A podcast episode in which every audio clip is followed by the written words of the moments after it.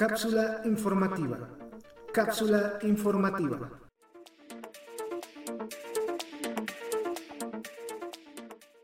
Minasan Konishiwa. Esta semana pudimos ver la nueva película de Resident Evil.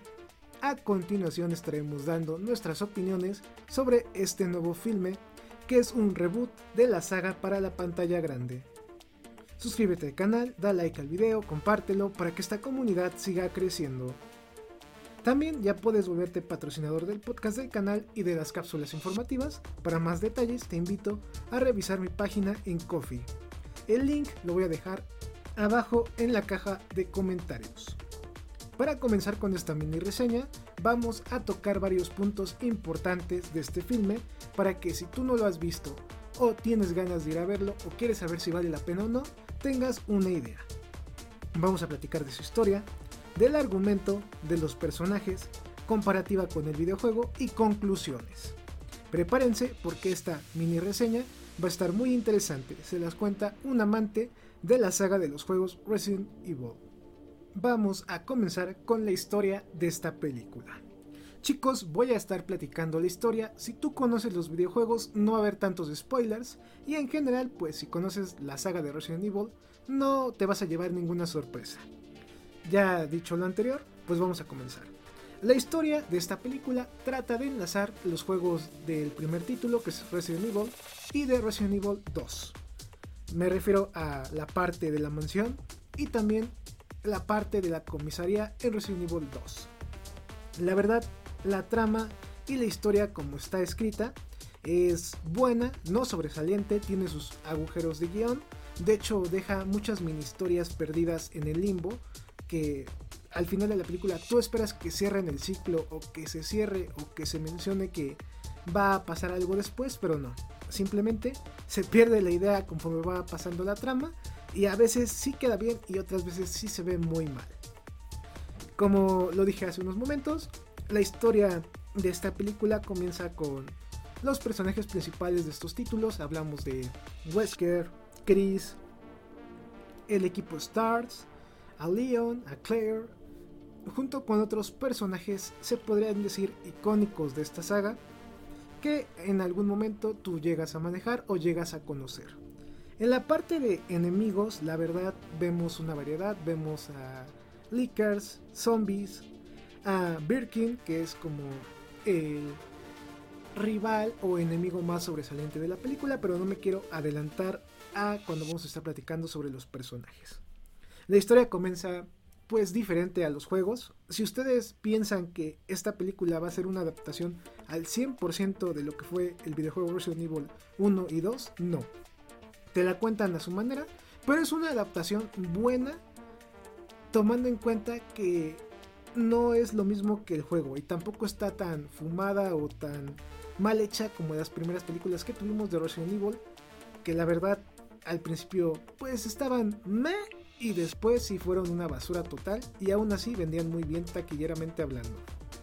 La verdad comienza la historia en un orfanato, como ya dije hace algunos momentos, a donde vemos a algunos niños que están siendo pues ayudados entre comillas por Umbrella.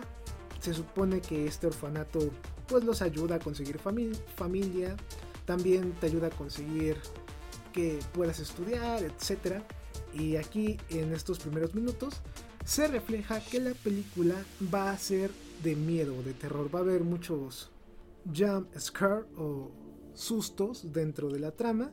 Y la verdad, pues, mm, si tú ya más o menos has jugado los títulos, pues ya sabes que te vas a esperar. Si tú no has jugado los títulos, desde este momento vas a tomar la película como de terror tipo B.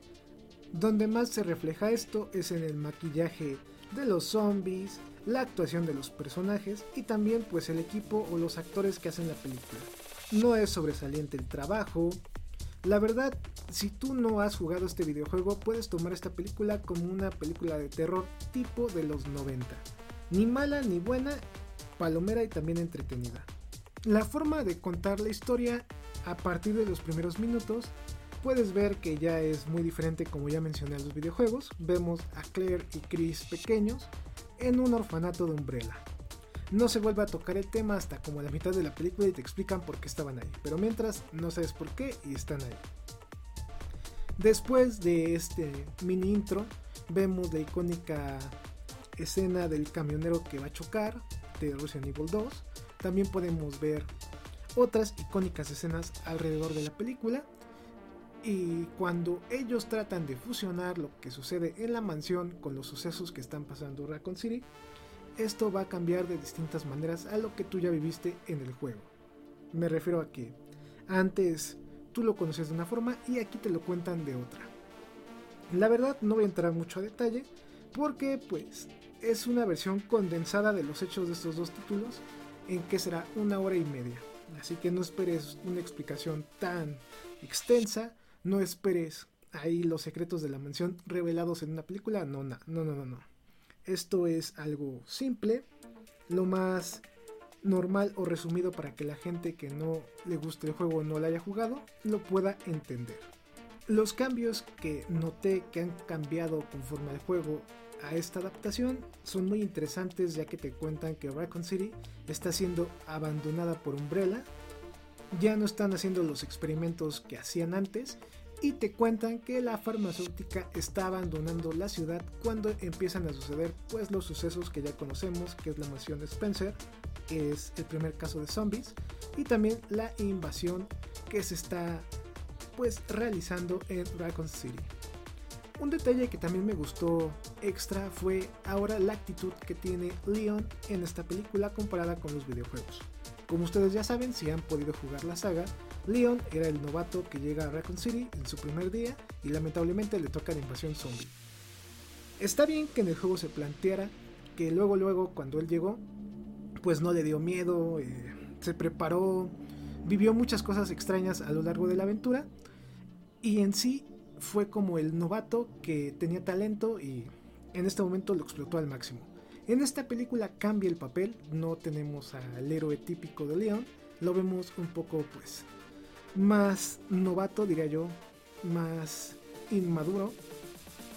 También su historia detrás cambia, aquí nos comentan que su papá es una persona influyente, Leon no es un buen policía y por razones que te dicen en la historia lo cambian a esta ciudad. Entonces, este papel de Leon, yo sé que a algunos los va a molestar porque no es la personalidad o el papel que tiene en los videojuegos. Aquí es un papel más secundario y también más inmaduro, por así decirlo. Lamentablemente, el hate hacia este actor ha sido demasiado y tuvo que cerrar sus redes sociales para que no lo estuvieran criticando.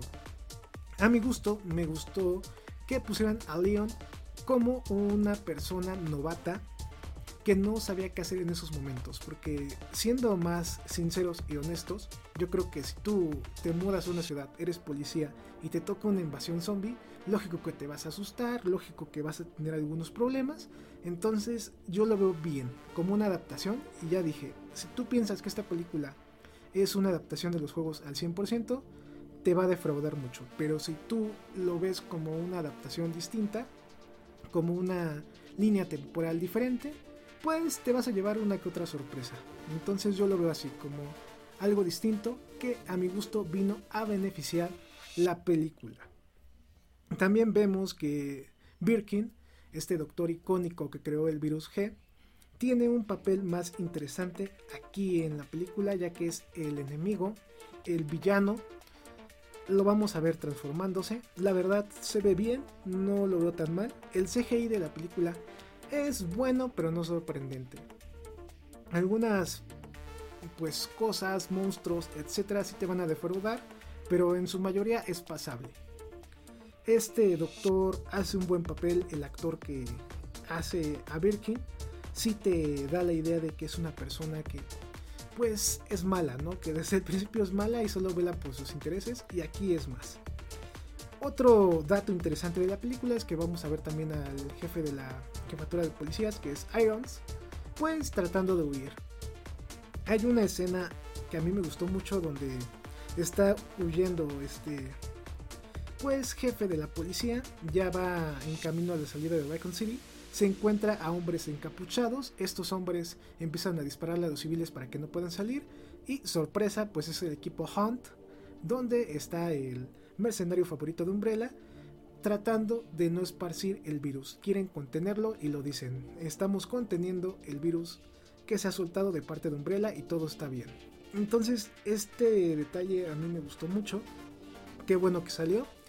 Ojalá en próximos eh, tomos, series o películas que se piensan realizar de este videojuego tengamos un spin-off de este personaje. De ahí en fuera, todo el tratamiento que se le da a los personajes es bastante parecido, a excepción de Wesker, que aquí lo manejan como alguien un poco tonto. Ese personaje fue el único que no me gustó su interpretación y su forma de ejercerse en la película, pero de ahí en fuera los demás siento que hacen un buen papel. Simplemente Wesker a mí no me gustó. Al momento de entrar a la mansión, Wesker también juega un papel muy importante porque es el único que sabe que algo está ocurriendo detrás, como en el videojuego, aunque aquí en la película lo tratan de una forma más como de corazonada a algo que es más conspiranoico, como lo vimos en Resident Evil 1 en su videojuego. La parte de la adaptación de la mansión es muy rápida, no se parece nada a lo que pasó en el videojuego, pero sí tiene leves roces. La parte de la adaptación de la comisaría y la parte del orfanato me recuerdan mucho al remake de Resident Evil 2. Ahí sí les comento este detalle, porque en el remake pudimos jugar una misión, o mejor dicho, un tramo con Claire donde vamos a un orfanato. Entonces esta parte a mí me agradó porque es algo apegado también a los videojuegos. La parte de Lisa Trevor que es un extra en la película que ayuda a Claire simplemente porque Claire la trató como un ser humano. Se las dejo pasables porque al final pues Lisa Trevor fue un experimento que técnicamente no era malo, simplemente pues vivía de una manera distinta por las modificaciones que tuvo este personaje. Entonces me agradó también el tratamiento que se le dio a este personaje para esta película. Ojalá en una futura película de Resident Evil de esta misma saga la veamos haciendo un papel más importante y no tanto de secundario. Justo a mitad de la trama volvemos a encontrarnos con la historia de Birkin de una manera más suavizada y más rápida. Y siento que les faltó tiempo para poder realizar bien los argumentos y empezamos a ver los agujeros de guion que presenta esta película. Si ustedes piensan que en esta película va a salir los laboratorios como los vimos en los videojuegos, la mansión en todo su esplendor, no. Como es una adaptación rápida de los sucesos, vamos a ver muy poquito de todo, aunque esas pocas apariciones de locaciones importantes, pues es algo bonito tú como fanático de Resident Evil verlas aquí. No he hablado mucho del personaje de Claire porque la verdad es un personaje principal, es la persona con la cual se va contando la historia pero no es algo sobresaliente. Lo vuelvo a repetir, mm, no me llama mucho la atención, no está mal actuado, simplemente a mi gusto no le dieron el trabajo que debió merecer. Le faltó como un extra, para que me entiendan. Llegando ya al final de la película o de la trama, vemos la pelea contra Birkin, vemos a Cherry también, que la verdad es muy chistosa su actuación porque es la típica escena donde muere su papá, muere su mamá y justo cuando Sherry se queda sola, mágicamente llega Claire y Leon, la rescatan y ya. Se vuelve un bulto en toda la película porque donde van ellos va ella, así como en el videojuego, así aparece en esta historia. No habla, no tiene otra actuación sobresaliente, nada. Simplemente la traen de un lado a otro y listo. El escape es muy parecido a Resident Evil 2, Vemos que escapan en el tren mágico o metro, como quieran decirle. Vemos ya a Chris, a Claire, a Leon, a Cherry ahí juntos. También a Jill Valentine, que aparece también en esta película. Que a mi gusto es la actriz que más sobresale. A mi gusto. En fin, ya vemos el final de la ciudad, el final de la mansión. Ellos se salvan. Y justo cuando se terminan los créditos de esta película, vemos una escena post créditos donde sale Ada Wong y también Wesker, donde resucita, porque aquí, igual que en el juego, Wesker muere para que la trama continúe en un próximo videojuego. Esta escena post créditos, pues, te menciona y también induce a que veremos una película nueva de Resident en un futuro cercano, siempre y cuando esta película pues tenga una taquilla sobresaliente o buena para que Capcom junto con los involucrados lancen esta secuela. Básicamente de eso se trata la película. Como ya dije, es una versión condensada de los hechos de Resident Evil 1 y 2. Los personajes los pude contar de una manera un poquito pues salteada porque cada personaje tiene su papel en cada capítulo de esta película. No es solo un capítulo largo, se va dividiendo por capítulos muy claramente, lo cual hace que cada personaje sobresalga en dichas locaciones o escenarios, o escenas también. Vamos a pasar a un tema importante que es la parte de comparativa con el videojuego. Lo vuelvo a repetir y no voy a cansar de repetirlo, esta película no es parecida a los videojuegos. Puede tomar la historia del 1 y del 2, pero no te cuenta la historia igual. Tiene sus modificaciones. Por ejemplo, en esta historia vemos que el departamento de policía tiene, por alguna razón extraña, anticuerpos contra el virus que Umbrella soltó mediante el agua o se contaminó el agua porque tampoco te lo explican muy bien mientras que la gente que vive en Raccoon City ya se está enfermando, se le cae el cabello, se están volviendo caníbales por el hecho de tomar agua o de consumir alimentos de esta ciudad. Les dejo ahí el dato. También, por ejemplo, vemos que la personalidad de varios personajes cambia en esta película, como la de Wesker y Leon, lo cual puede ser beneficioso y también malo. Como ya dije, me agradó Leon, pero no me agradó la parte de Wesker. Ya dependerá de ustedes si les agrada o no la interpretación de estos personajes para esta película. La adaptación del primer juego es muy rápida, abarcamos que serán los primeros minutos, mientras que de Resident Evil 2 es una adaptación un poquito más compleja, pero de igual manera es muy pero muy rápida. No sale Mr. X, no vemos a Hondo, le faltó como más interacción con otros personajes secundarios. Yo creo que fue por presupuesto o tal vez por tiempo, pero sí hay detalles que a mi gusto pudieron haber aparecido y no están dentro de la película. Eso sería básicamente la comparativa con el videojuego. Lo vuelvo a repetir, no es igual que el videojuego, pero sí es una mejor película y mejor adaptación que las últimas películas de Resident Evil que tuvimos anteriormente. En conclusión, ¿vale la pena ver esta película? A mi gusto, a mi gusto, sí.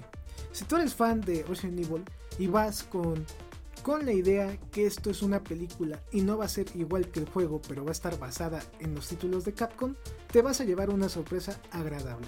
En cambio, si tú vas con la idea de que esta película va a adaptar muy bien los videojuegos, no. Y te va a decepcionar. Mi recomendación es ir con una actitud de me agrada el juego, me agrada la historia de Resident Evil, así que voy a ver qué me ofrece. Esto lo voy a tomar en cuenta como un universo alternativo o como una alternativa. Simplemente. ¿Es una buena película de terror? Sí. ¿Es una buena película tipo B? También. Así que no esperen más. No es la mejor película de videojuegos, no es la mejor película del mundo, simplemente es una buena adaptación de un videojuego a la pantalla grande. Con esto vamos a llegar al final de esta pequeña cápsula informativa. Los invito a seguirme en todas mis redes sociales, que es YouTube, Facebook, Spotify, Apple Podcasts, Google Podcasts, Anchor, Amazon Music, Audible y también iVoox. Recuerden buscarme como AZK13King. Suscríbete al canal, da like al video, compártelo para que esta comunidad siga creciendo. También ya puedes volverte patrocinador del podcast del canal y de las cápsulas informativas. Para más detalles te invito a revisar mi página en Coffee. Domo arigato gozaimasu, estamos en contacto. Este programa fue creado y producido por AZK Productions y distribuido por el canal AZK 13 King. Productor ejecutivo AZK. Gerente de proyecto AZK. Producción y edición Team AZK. Agradecimientos especiales a todos los miembros del canal por el apoyo otorgado. Bye.